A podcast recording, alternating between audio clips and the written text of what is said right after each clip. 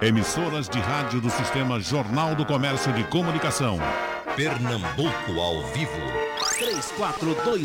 3421-3148. Rádio Jornal.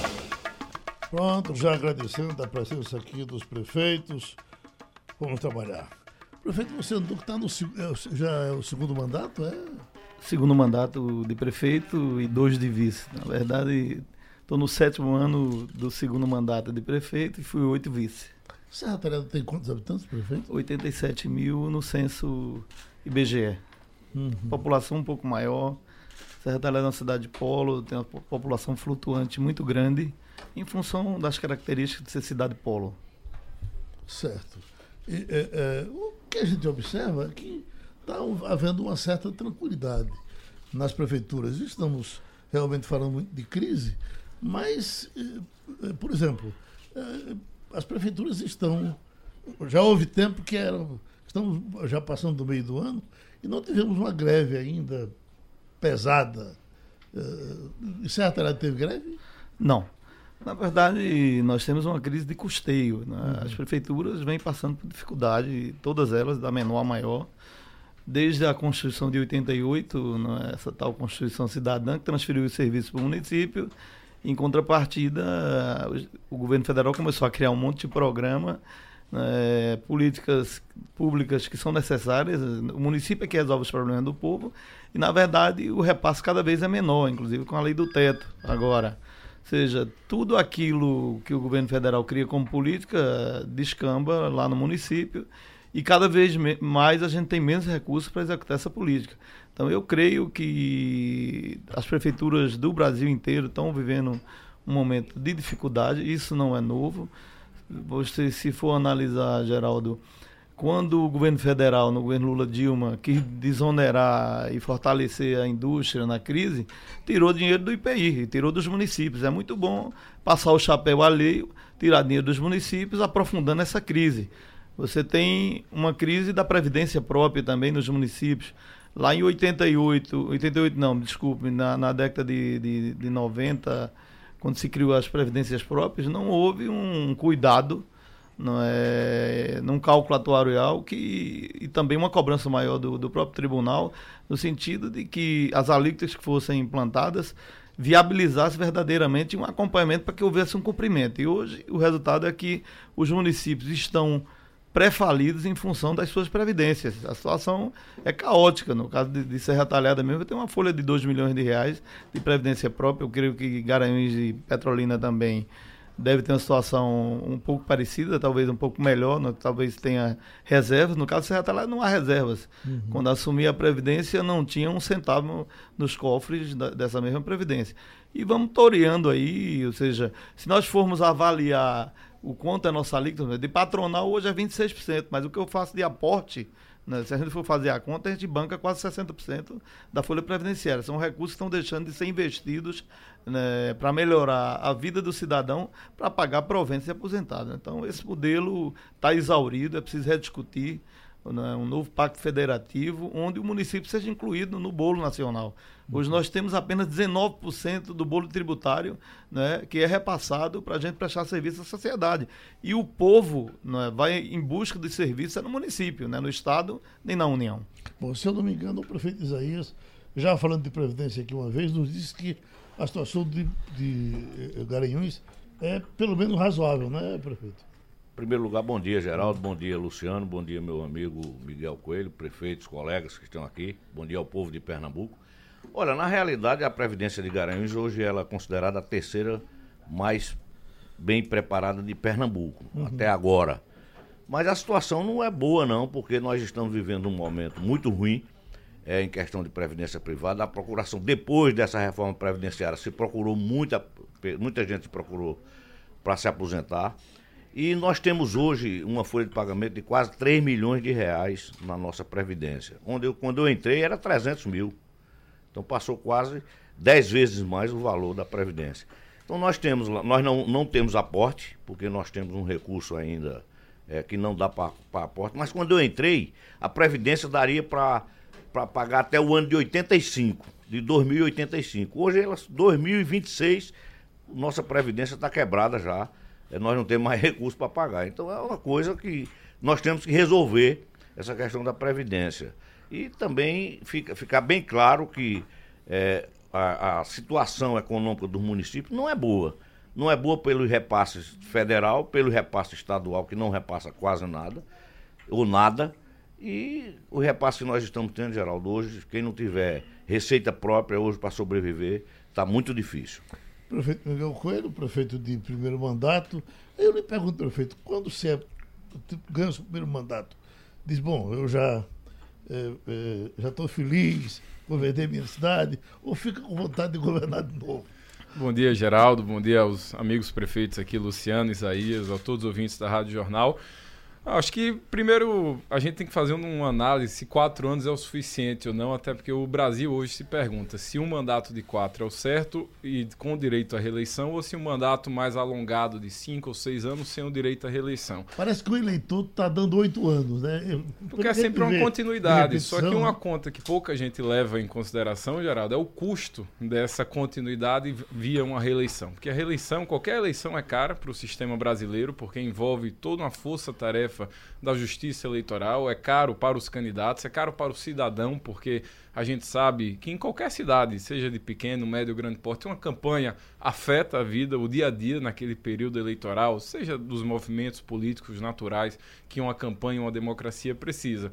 Mas aqui, levando em consideração o que os colegas estão falando, sobre a Previdência, é, eu inclusive defendo muito que tem que ter, até porque estou até numa situação mais cômoda, melhor aqui posicionado do que os colegas, porque Petrolina tem a sua previdência própria, como eles também têm, mas nós temos um superávit lá em caixa de mais de 150 milhões. Mas não é porque Petrolina está bem que eu vou fingir que o mundo está redondo é. e a gente vai passar despercebido. Nós temos que nos colocar na situação dessas pessoas, até porque mais de 80% dos municípios pernambucanos estão com as suas previdências quebradas. E se esse debate não for feito, isso quem vai pagar na ponta é o servidor público municipal, como o estadual hoje está muito próximo de pagar. O governo do estado está quebrado também. A previdência estadual, só no ano passado, o governador teve que aportar mais de 3 bilhões de reais no fundo estadual é, da Previdência, enquanto que o investimento foi menor do que um bi. Então essa conta aí já mostra a desproporcionalidade. E não só, a Previdência agora é meio que fato consumado. Eu acredito que o Senado até o final do mês deve estar é, aprovando o texto geral tem a PEC paralela, que é de interesse de todos nós, porque tem um debate dos municípios e dos estados de poder fazer a inclusão desses também numa regra é, nacional, até porque se debater em Brasília já foi esse fim do mundo, essa confusão no Brasil. Imagine cada estado ter que debater a sua própria reforma da Previdência e 5.500 e tantos municípios debaterem também as suas próprias é, reformas previdenciárias. Então acho que a gente tem que deixar a piquinez de lado, tem que pensar no Brasil, tem que pensar no cidadão. Ao mesmo tempo que defendo que Brasília precisa urgentemente, até também motivado pelos governadores, pela CNM, pela Frente Nacional dos Prefeitos, é a reforma do Pacto Federativo. Não está muito claro aqui, Luciano foi muito feliz no que disse. As prefeituras hoje recebem menos de 20% do bolo tributário, só que mais de 50% dos serviços essenciais e básicos está nas costas dos prefeitos. E até porque o governador e o presidente é muito difícil de chegar, eles não moram nas cidades. Quem mora na cidade é o prefeito.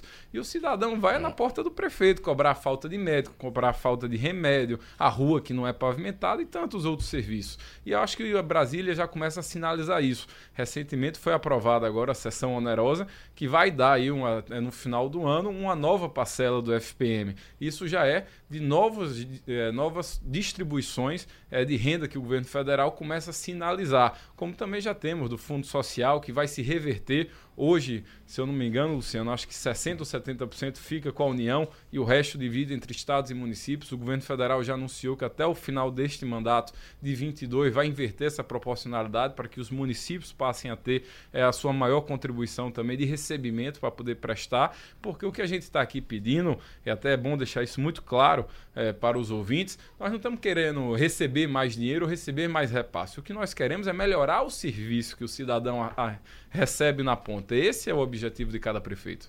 Agora, sempre que tem um prefeito aqui na capital, a gente diz que ele talvez vá passar pelo palácio para pegar dinheiro. É isso que o senhor está fazendo?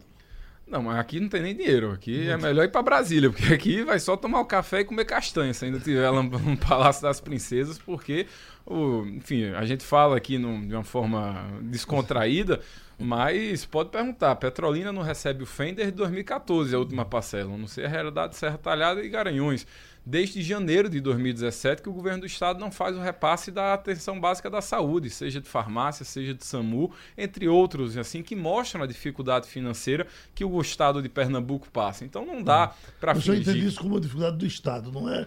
Má vontade do Estado com Não, com acho que dá para pagar, até porque nós estamos em 2019. Se está atrasado desde 14, ou acaba o FEM, para ninguém ficar nessa expectativa de receber algo que não vai vir, ou então se precisa ajustar as contas, até porque o que assim me deixa um pouco é, indignado, digamos assim, é, ou revoltado do ponto de vista da gestão, é porque vendem o, a gestão aqui do governo do estado como se as contas estivessem todas, todas em dias. Mas se pegar o repasse é, dos que o governo do estado é obrigado a repassar aos municípios, tem muita coisa em aberta. E aí, eu, aí eu, eu vou fazer aqui uma analogia da realidade. Petrolina não recebe o repasse da atenção da farmácia básica, eu acho que é algo em torno de 5, 6 milhões de reais, é o que está em aberto. Se falta vacina, o cidadão lá do bairro José Marim, Petrolina, ele vai dizer que é o governador que não comprou, foi o prefeito safado lá que esqueceu de, de mandar. E até porque a obrigação recai sobre as nossas costas. E uhum. nós temos que tirar dinheiro que ia para outros investimentos na saúde do município para poder suprir aquela falta que o Estado não repassa. E isso não é só em Petrolina, tenho certeza que isso aí é só. Né? O SAMU o também. SAMU né? também. É, tentaram regionalizar o SAMU de Petrolina. Foi interessante, vamos ajudar as cidades próximas. Hoje eu pago do SAMU algo em torno de 700 mil reais. Eu ia ter que pagar do município 2 milhões e meio. Eu falei, mas que conta bonita. A gente regionaliza e Petrolina banca todo mundo. Tô fora. Eu sou prefeito de Petrolina. Eu tenho que ter a responsabilidade, primeiro, com o cidadão petrolinense. E se o Estado quer ajudar os demais municípios, que o governo do Estado entre com a maior parcela. Mas de, não dá. De qualquer forma, prefeito, essa área de saúde é uma área razoavelmente controlada em Petrolina, não é? Temos. E agora, recentemente, Geraldo, isso nos orgulha muito. O governo federal, no ano passado, fez a nova edição do PEMAC, que é o Índice de Análise da Atenção Básica de todos os municípios do Brasil. E Petrolina, pela primeira vez ficou em primeiro lugar no estado de Pernambuco e a oitava do Brasil. A gente só perde aqui no Nordeste para a capital da Paraíba, em João Pessoa. Então isso mostra que os investimentos, nós em menos de um ano já abrimos 15 novos postos de saúde na cidade, fizemos agora um novo concurso da saúde, chamando mais médicos, enfermeiros, técnicos, enfim, diversas especialidades. Vamos agora terminar a construção da casa de parto, a maternidade de baixo risco para a nossa cidade. Petrolina vem, isso nos honra muito que na nossa gestão nós estamos Petrolina no protagonismo estadual e nacional, porque além de ser o primeiro colocado na saúde básica, nós temos a melhor educação básica eh, das grandes cidades acima de 100 mil habitantes de Pernambuco. Somos a cidade que mais gera emprego desde 2017. Serra Talhada esse ano está na nossa cola ali querendo chegar, mas a gente está investindo, viu, Luciano, para a gente continuar na dianteira, gerando mais emprego. Só para dar um dado comparativo, Pernambuco esse ano tem um saldo negativo de 24 mil vagas. Pernambuco tem um saldo positivo de 15 mil. Então uhum. isso mostra que os investimentos que estamos fazendo tá levando Petrolina no caminho certo. O senhor já me ajuda. O que é está acontecendo com Serra Talhada nessa questão, é, questão de geração de emprego, que é uma coisa muito falada aqui da cidade? Bom, na verdade, nós não fomos reclamar da crise. Uhum. Lá em, em 2013, quando a gente assumiu, eu entendi que nós tínhamos que construir parcerias com o terceiro setor, com o movimento empresarial, com o governo federal, como bem disse Miguel aqui, o recurso está lá em Brasília. Uhum. E essa parceria com Brasília ela vem desde o governo de Dilma, perpassou o governo de Temer e no governo Bolsonaro. Nós temos dificuldade de liberação de recursos, temos, mas estamos conseguindo destravar investimentos importantes para a Serra Talhada e seguramente nesses sete anos a gente tem conseguido alavancar investimentos importantes para a Serra Talhada nesses, nesses setores que tem eh, proporcionado geração de emprego e renda, empregos perenes, permanentes, né? Visto agora inauguração. Tá açaí lá, né? Chegou o açaí, chegou o Atacadão, chegou o Toyolex. Estamos né? investindo fortemente agora na área de geração de energia solar. A gente vai estar anunciando alguns empreendimentos agora, pelo menos cinco novas usinas de geração de energia solar de 5 mega cada uma seja, os novos shopping center também vai estar inaugurando até meados de novembro. Então, esse conjunto de investimentos que estão acontecendo em Serra Talhada proporcionam um momento positivo de crescimento. Não perdendo de vista que não estamos tendo dificuldade. Temos dificuldades enormes no custeio, na gestão, na manutenção da máquina pública, no aumento eh, da capacidade do governo de fazer mais entregas, mas eu creio eh, que essas parcerias elas são fundamentais. Eu, eu digo o seguinte, Miguel, vamos continuar pedindo o Estado não é que procure fortalecer o interior nos seus polos regionais porque isso é uma onda que ela vai se alargando de, dentro do polo regional. Se Petrolina cresce, o entorno de Petrolina cresce, como Garanhuns, como Serra Talhada, como Araripina. Agora, eu acho que é preciso ser mais ousado na política de interiorização e de desenvolvimento. Não dá para a gente assistir o governo anunciar 1,4 bi de investimento e 90% desse investimento ficar aqui no litoral. É preciso também é, que, se, que o governo repense esse modelo é? A Sudene, quando foi criado, tinha esse objetivo de desenvolver o Nordeste, principalmente o interior. Se você olhar o modelo do Sul, a D de do, pé também. É, a D de pé, o, o, Paraná, Santa Catarina, ou seja, as cidades podem desenvolver o Estado como um todo. E, e nós sofremos dessa. É, dessa dificuldade do investimento chegar no interior. Uhum. Petrolina um pouco mais por conta do polo é, de fruticultura irrigada, né? acho que né, teve a sorte de estar lá na beira do São Francisco. Garanhuns é uma dificuldade enorme de água, né? até para produzir leite, e Serra Talhada não é diferente também. Mas eu creio que a gente tem que olhar para o novo momento né, do mundo, né? globalização, tecnologia, né? essa área de software. A gente tem que pensar em, em instrumentos de desenvolvimento né? da nova ordem econômica e não da tradicional. Você sabe que o problema Garanhuns, até na situação da água, não está. Quando os outros estiverem em crise, os senhores é que se viram água para São Bento é, Una, para Garanhuns, Garanhuns, para é, Belo Jardim. A é? cidade de Garanhuns em si, o município de Garanhuns, não tem problema de água. A região de Garanhuns sofre demais com problema de água. Mas nós, nós temos ainda umas barragens que suprem essas, essas demandas da nossa região, como nós fizemos agora nessa grande seca. O que acontece em Garanhuns hoje é que nós, lá na nossa cidade, nós descobrimos o potencial de, de, de desenvolvimento de Garanhuns. Olha, eu tenho dois amigos prefeitos aqui, mas quando eu entrei na prefeitura em 2013, em 2012, toda a renda de Garanhuns, tudo, eu estou falando não é a renda própria não, era 129 milhões de reais, tudo, FPM, ICMS, receita própria. Nós vamos deixar Garanhuns entre 400 a 450 milhões de reais de receita. Então nós tivemos investimentos é, na nossa cidade pra, é, em pavimentação de ruas, nós vamos chegar quase a 900 ruas pavimentadas na nossa cidade. Nós tivemos um incremento também de empresas chegando na nossa cidade, o Hiper Todo Dia, o Açaí, a Nestlé. Nós tivemos implementos de empresas, mas nós não estamos no foco é, da, da grande indústria. Nós não estamos, porque nós estamos fora do litoral, nós estamos fora do porto. É, então nós não temos é, essa, essa, essa qualidade da grande indústria. Mas nós descobrimos o potencial turístico de Garanhuns. Por exemplo, a partir do dia 9, é, 8 de novembro, Geraldo, Garanhuns, nós vamos receber, Miguel e Luciano, nós vamos receber, eu até quero convidar meus colegas para passar lá em Garanhuns, é, durante o período de 61 dias, nós vamos receber mais de um milhão de pessoas, de turistas, que vão a Garanhuns para o Natal. Uhum. Nós criamos, nós é, abrimos esse, esse foco e nós investimos no Natal. E o Natal de Garanhuns, hoje eu posso dizer, não é por orgulho de ser de Garanhuns, por ser prefeito de Garanhuns. É o Natal mais bonito do Brasil. Eu quero dizer a vocês que não tem. A gente tem um Natal que deixa que todo mundo que vai para Garanhuns se apaixona por a cidade. A cidade tem um movimento é, bom no comércio. Nós somos prestadores de serviço. Nós temos hoje 15 universidades então nós estamos no foco. 15 universidades nós temos hoje em Garanhuns. Faculdades. Faculdades e. É, faculdades. Privadas e públicas. É, é, privadas e públicas. Então nós vamos ter agora a Universidade Rural, né? Nós vamos ter agora a, a FAEP, né? A de medicina que já é... Não, não. A de medicina, medicina. Tá, a medicina é o PE. Uhum. Então nós temos aí um, um desenvolvimento em Garanhuns que, graças a Deus, ele tem crescido. Garanhuns tem uma cidade com potencial muito grande. Agora, nós temos um problema sério de IBGE. O IBGE dá a Garanhuns hoje a possibilidade de ter 140 mil habitantes. Todos nós sabemos que nós temos mais de 150 mil habitantes. Porque hoje cresceu demais. A cidade cresceu, a cidade ficou. É muita gente na cidade. A demanda que a gente tem é nos postos de saúde. Eu tenho 48 postos de saúde. 48 funcionando, 48 postos de saúde, unidades básicas de saúde. Então, é um negócio que é uma demanda muito grande, onde a gente precisa que haja investimento.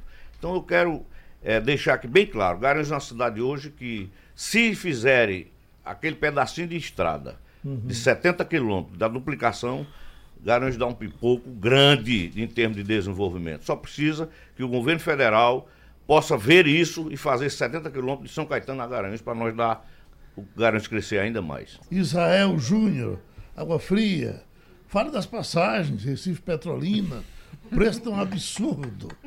Aí o prefeito certamente gostaria de falar desse assunto também. João Heraco Rodrigues, eh, apoio de Petrolina através de Fernando Bezerra Coelho a Bolsonaro vai custar caro para esse prefeito. E ainda vem José Florencio Cavalcante, também de Petrolina. Hoje o programa vai ser 10 com o nosso futuro governador. É. Olha aí, uma, uma boa premonição, prefeito. Não, Geraldo, primeiro vamos tratar de 19, que é um ano de muito trabalho e eu eu até brincava aqui com o Luciano Isaías que diferente dele, tão tranquilo, não tem reeleição ano que vem, eu estou focado na reeleição é, da, de 2020. Mas sobre a questão da passagem da Azul, é, principalmente a Azul, porque é a única empresa hoje que está fazendo. Né? Desde que a Avianca quebrou e saiu, parou as suas atividades no Brasil, ficou um, um buraco no Brasil inteiro dessas frequências que a Avianca usava isso é uma questão de oferta e demanda, questão de mercado. A Azul, para você ter ideia, antes da Avianca quebrar, ela ofertava mais ou menos 200 cadeiras de voos, que ela tem um voo, ela tem um voo para Campinas e tem um voo para Recife.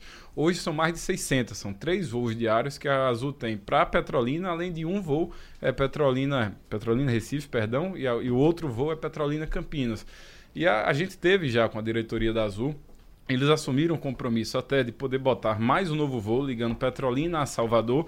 E em relação ao preço das passagens, uma questão do mercado que vai abaixar agora, até porque a Azul comprou 41 novas aeronaves para poder atender a ponte aérea Rio-São Paulo, mas também atender novos destinos regionais, como Vitória da Conquista, Araguaína, no Tocantins, entre outros. Então a gente entende é, que essa questão da regulação do preço das passagens, primeiro que isso não cabe às prefeituras, é que fica muito claro. Isso é uma questão do, dos órgãos de controle federal, principalmente, de consumidor, mas também que isso vai sim é, se regular. Sobre a questão do governo federal, que foi aí relatado, é, meu pai, hoje o senador Fernando Bezerra, tem aí a, a posição de líder do governo.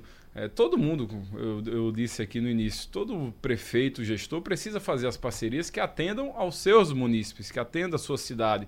Porque se fosse por questões ideológicas, é, vou até usar aqui o exemplo do Luciano com licença dele. O Serra Talhado não iria receber mais nada do governo federal porque ele é do PT. Eu não ia receber mais nada do governo estadual porque sou oposição. Isso não existe. A gente tem que deixar esse debate ideológico, debate é, político para o momento da eleição. A eleição passou temos um governo federal é, legítimo, que foi através do voto, e as prefeituras precisam fazer as parcerias para poder retornar isso investimento. E eu vou lhe dar um dado. Agora, no mês de setembro, entre setembro e outubro, Petrolina está iniciando em obras algo em torno, seja obras executadas diretamente pela gestão municipal ou pelo DENIT, que é o braço do governo federal em infraestrutura, algo em torno de 60 milhões de reais. Isso, a grande maioria, frutos de repasses do governo federal. Se você perguntar lá em Petrolina para os meus irmãos e irmãs que moram lá na cidade, vão dizer que é um canteiro de obra. Nós já duplicamos uma avenida, estamos com duas duplicações em andamento, temos mais de 150 ruas já pavimentadas e outras 150 iniciando nesse início início de mês. Vamos agora um saneamento de um dos principais bairros da cidade, que passou 13 anos. Dois prefeitos passaram antes disso, não conseguiram terminar a obra. Nós pegamos um dinheiro com a Caixa Econômica Federal. Estamos agora na sexta-feira, vou estar dando a ordem de serviço. Abrimos novas, eh, novos postos de saúde, como aqui já falei. Ampliamos a nossa rede de educação de 47 mil alunos para 53 mil alunos, Isaí, só em dois anos. Criamos o programa municipal de escola em tempo integral, que antes é só uma política do governo do Estado. Petrolina teve a ousadia de poder lançar esse programa. Já são hoje mil alunos. No ano que vem vamos abrir sete novas unidades em escola de tempo integral, atendendo 10 mil alunos da nossa cidade. Vai ser quase que 20% da nossa rede é, municipal de educação. Então, esses investimentos reverberam na melhoria da qualidade de vida. E eu espero que a população lá de Petrolina, eu sei que a população vai saber diferenciar, porque vai ver o investimento chegando e transformando em qualidade de vida melhor para a nossa cidade. Prefeito Isaías, quem é está mais sorridente para o senhor? Paulo Câmara ou Bolsonaro? Todos dois. São sorridentes? eu, eu, espero que, que todos dois contribuam com a nossa cidade, contribuam com Pernambuco, o governador e, e, e o governo Bolsonaro. Que eu acredito que nós já temos conseguido algumas, algumas emendas de deputados e já liberada, recursos já liberados na nossa cidade. Então eu quero aqui até agradecer a muitos, muitos deputados de, de Pernambuco que fizeram parte, que faz parte do governo Bolsonaro, que conseguiram recursos para que a gente possa tocar nossas obras. Nós conseguimos agora três escolas no MEC, nós conseguimos, vamos construir três escolas novas, é, conseguimos dois postos de saúde. Quer dizer, nós vamos, nós estamos fazendo um trabalho, eu sempre vou a Brasília, eu tenho, eu tive lá com o senador Fernando Bezerra também, que me prometeu também conseguir recurso para que eu, eu agora já no início de outubro já vou voltar a Brasília para determinar, pedir a ele qual, qual, o que é que eu quero que ele coloque as emendas. Então, Geraldo, é, é, não é fácil é, administrar municípios dos portes como a gente tem aqui, os três. Petrolina, que é o maior, Luciano, está entre eu e Luciano aqui, os dois municípios mais ou menos igual, mas não é fácil, porque a demanda dos municípios é muito grande. Eu, por, por, exemplo, ele disse que tem é, 50 e tantos mil alunos, mas eu, quando eu entrei na prefeitura, tinha 12 mil, eu tenho 18.900 alunos na rede municipal. É muito aluno. E não tinha escola. Eu quem construí, já construí duas escolas novas, vou construir agora mais três, e tem demanda para construir mais dez. Uhum. Então, esse é o problema todinho nosso, é que quando a gente. Pega... essas escolas militares que o governo está falando delas, elas já começam a, a apontar pelas... Não, para nossa cidade não, é mais nas, nas capitais. Elas capitais, vão, é, né? vão, vão, construir mais essas escolas militares nas capitais.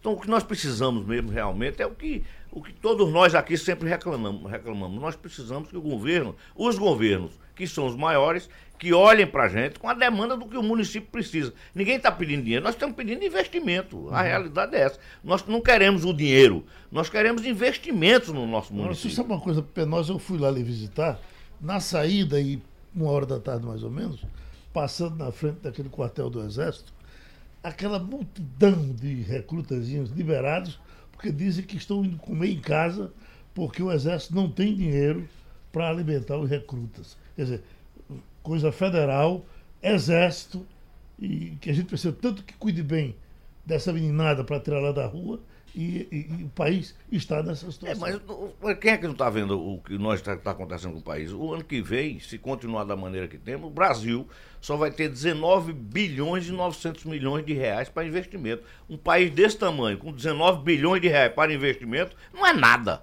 É zero praticamente, é zero. Então, isso é o que está acontecendo com o nosso país. O que aconteceu com o nosso país e o que está acontecendo, que tem que ter as reformas. A reforma da Previdência, a reforma tributária, as reformas que precisa para que o Brasil funcione. Nós não podemos sobreviver com o Brasil desse jeito. Nós temos que. Esse país tem que funcionar. E funcionar só tem se estiver com dinheiro. Sem dinheiro não vai funcionar. Uhum. O país arrecada muito, a carga tributária pesadíssima, mas nós não temos o retorno. A população do Brasil não tem o retorno que merece. Uhum. E é isso que nós queremos. Todos nós, prefeitos, todos os que fazem parte da política brasileira, queremos isso. E isso tem que acontecer. Na, na questão da infraestrutura o prefeito de Petrolina já está se ajustando. O prefeito de, de Garanhuns quer a rodovia Dominguinhos, a duplicação. Com certeza. Não é isso? É, é, e o senhor quer o aeroporto. O aeroporto já está perto o, de chegar. O aeroporto funcionando, né? Na verdade, o aeroporto é um grande problema hoje. Aí vou pedir apoio a Miguel aí lá com o Fernando em Brasília para ver se a gente consegue resolver. O governador Paulo Câmara, nós já tivemos com ele tratando sobre o assunto. A secretária Fernanda Batista anuncia que o projeto está em análise em Brasília para ser retomada a obra. Então a gente está aguardando aí. Eu estou indo essa semana para Brasília e vou aproveitar a ida para fazer uma visita lá no Ministério para entender um pouco o porquê de tanto atraso, já que essa obra ela foi licitada o ano passado 18 para conclusão em 19 de março de 19 e no entanto foi abandonada, né? E para nossa surpresa não se fala muito nesse assunto. Então é uma preocupação de Serra Talhada é, que esse aeroporto venha verdadeiramente a ser implantado, porque eu creio que será mais um instrumento é, que em curta distância vai trazer mais desenvolvimento para o centro do estado. Uhum. Assim como é, Miguel falou aqui em unidade de saúde, nós também já entregamos 23 novas unidade de saúde em Serra Talhada, a gente tem uma estrutura precária em casas alugadas. Eu agradeço também ao ex-ministro Mendonça, que nos liberou aí três novas escolas. Acabamos de, inaugurar e entregar uma escola de 12 salas de aula, três novas creches que estão em construção. E com isso a gente já tem sete novas creches, praticamente dobrando a capacidade de atendimento da educação infantil. Eu creio que os investimentos que a gente tem recebido, por exemplo, da, da Fundação Lema, com o projeto Educa Serra, a gente vai fazer com que a educação de Serra da Lada possa avançar cada vez mais. E estou muito satisfeito né, com o que está acontecendo em Serra Talhada. Seja a dentro... rodovia está bem cuidada, não está? Tá, a rodovia está tá bem. O que nós queremos é que o governo também, né, em março do ano que vem, entregue o Hospital Regional do Sertão? Nós somos terceiro, a terceira macro regional de saúde do Estado. Dentro do desenho da saúde do Estado, eu acho que é, esse hospital vai cumprir com o seu objetivo resolver uma lacuna de atendimento que existe. Ou seja, os pacientes têm que ir para Caruaru, tem que vir para Recife na alta e média complexidade. E com esse hospital, o governo do estado com certeza vai resolver o problema da saúde do interior no centro do estado. Inaldo Rego Barros está em Garanhuns. Prefeito Isaías, quando é que o senhor vai chamar os reservas do concurso 2015 da Guarda Municipal? Já chamou? Chamei, recentemente chamei 13 e vou chamar. Falta, faltam 30, 33, 20, 23 para chamar. O senhor agora chamar. ganhou mais três vereadores, é bom ou é ruim? É, mas aumentou mais quatro lá. Mais quatro mais vereadores. Quatro vereadores. Ah, é, um, é uma questão deles, né? Eles é quem vão ter que dividir o bolo mais, né? Isso que Ítalo Amorim está em Petrolina. Prefeito Miguel Coelho, estamos querendo um, uma previsão para um, o nosso SEAP, é, uma cidade no Pote Petrolina, com a produção de fruta de Petrolina, tem que ter. O que é o SEAP, prefeito? SEAP era a Central de Abastecimento de Petrolina, foi desativada na gestão passada e, enfim, a área lá tava, de fato está largada. A gente tem um projeto novo, inclusive a DDPE está nos ajudando, o SEASA aqui de Recife está fazendo esse projeto junto conosco. Mas o que tem que entender também é que o principal mercado de entreposto do Brasil e do Nordeste está em Juazeiro, na cidade vizinha. E Petrolina, por mais inovador que seja, ou ousado que seja, nós não vamos tirar esse mercado de Juazeiro. Então a gente não adianta competir, nós temos que pensar em algo que seja complementar. Até porque se Petrolina produz muita fruta, esse mercado produtor de Juazeiro é, é por onde está sendo escoado. Então a gente tem feito esse detalhe, é um investimento caro, a gente tem detalhado isso, trabalhado junto ao Ministério da Agricultura para poder fazer uma parceria, um convênio é, com o governo federal, mas é algo que eu acho que, acho não, a gente não consegue fazer para esse mandato e assim, a gente tem um projeto, tem a ideia, mas não tem como executar até o próximo ano. É, Hélio, prefeito Isaías, o café de Garanhuns já foi o melhor do Brasil. Como é que ele está agora? Olha, na realidade o café desapareceu, né? Desde, desde que fizeram a erradicação do café, nós não temos mais a produção do café naquela região, que é, não era os Garanhuns, era Brejão e toda aquela região que produzia café. Hoje nós não temos mais. Uhum. Aí, é, é, Serra Talhada, fala de comida, tá chegando a hora do almoço. Quando a gente vai para esses lugares, o que é que come? O que é que se almoça em Serra Talhada hoje?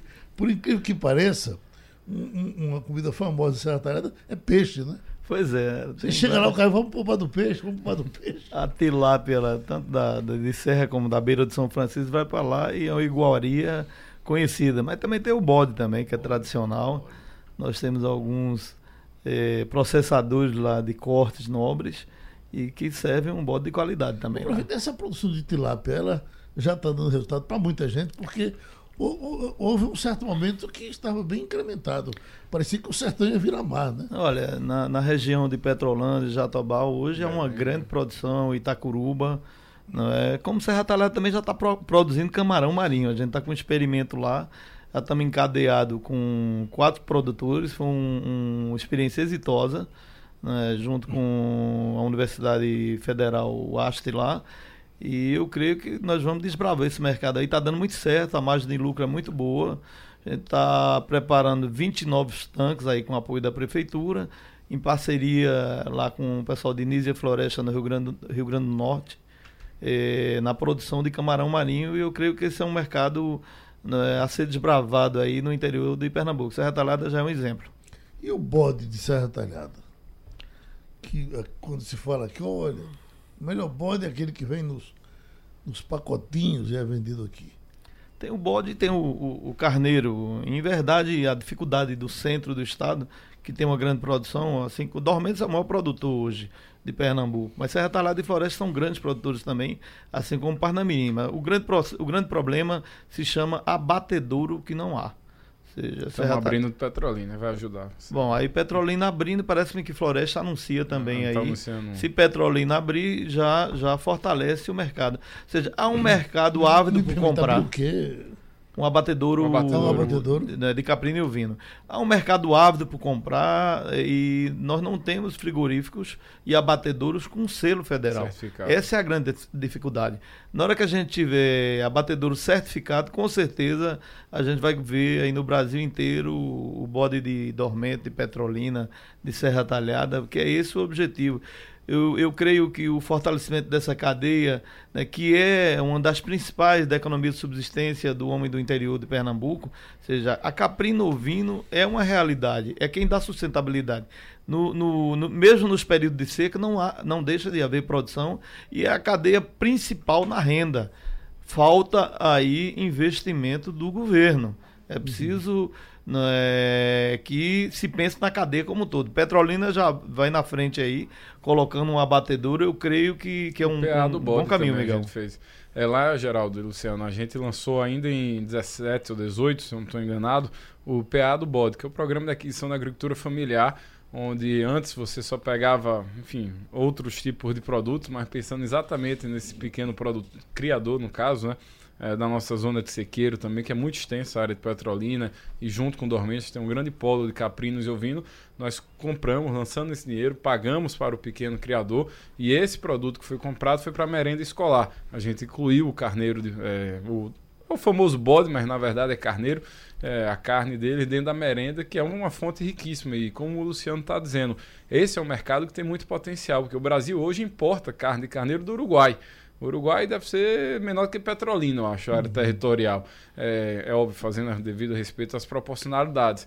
Mas não faz o menor sentido quando temos um Nordeste que é um grande é, criador de caprinos e ovinos, até de bode também, que a gente precisa explorar melhor para poder abastecer o Sul, Sudeste, Centro-Oeste, que são grandes consumidores da carne de carneiro. Uhum. Prefeito Isaías, todo prefeito sonha muito com indústria, né? O senhor já disse que a rota da indústria não é muito a sua praia, né?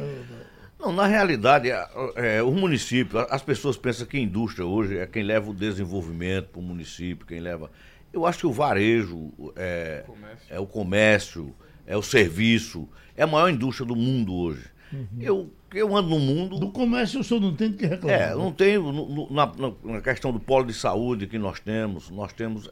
Eu não vejo como fazer, porque as indústrias hoje elas se instalam mais perto da, da fonte de escoamento da produção. Uhum. É onde elas estão se instalando. Então nós temos a possibilidade, nós oferecemos, agora nós fizemos lá um distrito industrial do município, onde nós estamos incentivando as indústrias do município. Ao pequeno industrial do município já temos. Já temos fábrica de, de, de melhoramento de papel, de cosméticos, já nesse, nesse é, já temos metalúrgica também. Então nós estamos fazendo esse trabalho. Agora, sabendo nós que uma indústria grande, uma indústria automobilística, uma indústria que gera muito emprego, ela não vai. Porque ela está longe do setor de escoamento. Então, Garanhuns é uma cidade que ela, ela nasceu para ser uma cidade turística. Ela precisava, ela precisa ter pontos turísticos fixos que não seja de foto. Uhum.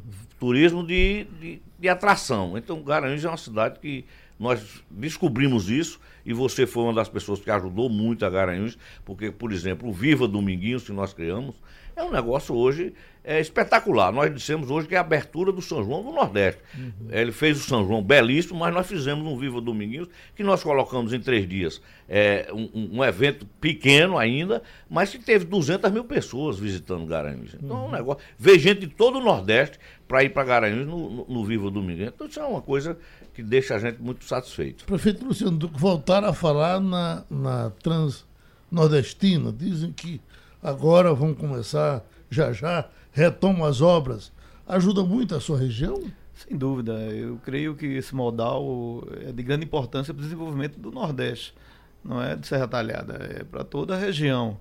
Agora eu não boto muita fé né, se continuar com a mesma empresa até LSA e esse grupo na CSN já vem há um, há um, longo período, anuncia um investimento de 200 milhões apenas, quando falta 6 bi para terminar. Eu creio que a gente vai continuar postergando, empurrando com a barriga. Eu acho que era hora do governo federal caçar a concessão né, e reabrir uma nova licitação para que se retome verdadeiramente essa obra. Eu acho que o tempo já passou para esse grupo. Já falamos, falamos disso há uns 30 anos, né? Não, pois é, eu, eu, eu, vi Gonzaga Patriota, né, acho que era deputado estadual, falando dessa transnordestina. E de lá para cá, o governo Fernando Henrique deu um primeiro passo, depois o governo Lula, e nós estamos vendo aí, é uma iniciativa o privada. Lula, Lula chegou num momento que a gente pensou que ia sair mesmo, né? Eu passei ali em, em, em Arco Verde, menino, o pessoal via com a gota serena. É, na verdade, o trecho Agora de Pernambuco sai. andou muito até Arco Verde, de repente parou. parou.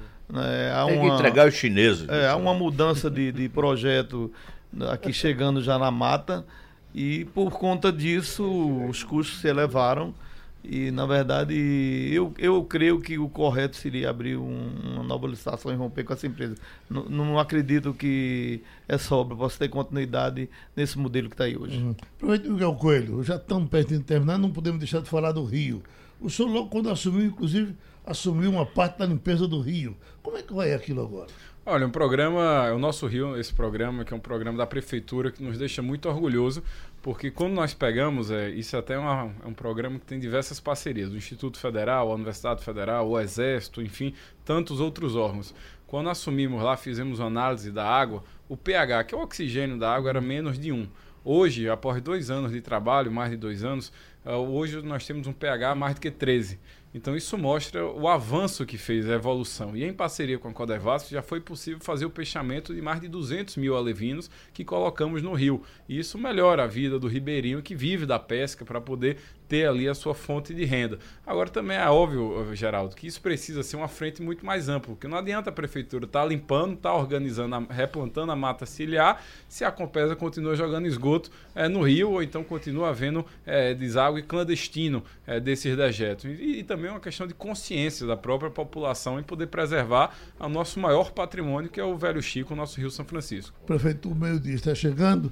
Se a gente tivesse agora em Petrolina, o senhor nos levaria para almoçar onde? Na Carranca Gulosa? Não, não. A Carranca Gulosa é muito gostoso porque é na beira do rio, na tem a brisa, mas como bom petrolinense, você levar no bodódromo pra gente. Você falou tanto de bode, já tô doendo o estômago aqui, com fome. Você não levaria para onde? Para comer a tilápia? Vamos comer a tilápia no Raimundo. Uhum. E nós iríamos para onde, prefeito? Relojoeiro, né, Geraldo? Esse é famoso. Relojoeiro é muito gostoso. Amigo, muito obrigado. Sugestão ou comentário sobre o programa que você acaba de ouvir, envie para o e-mail ouvinte@radiojornal.com.br ou para o endereço Rua do Lima 250, Santo Amaro, Recife, Pernambuco.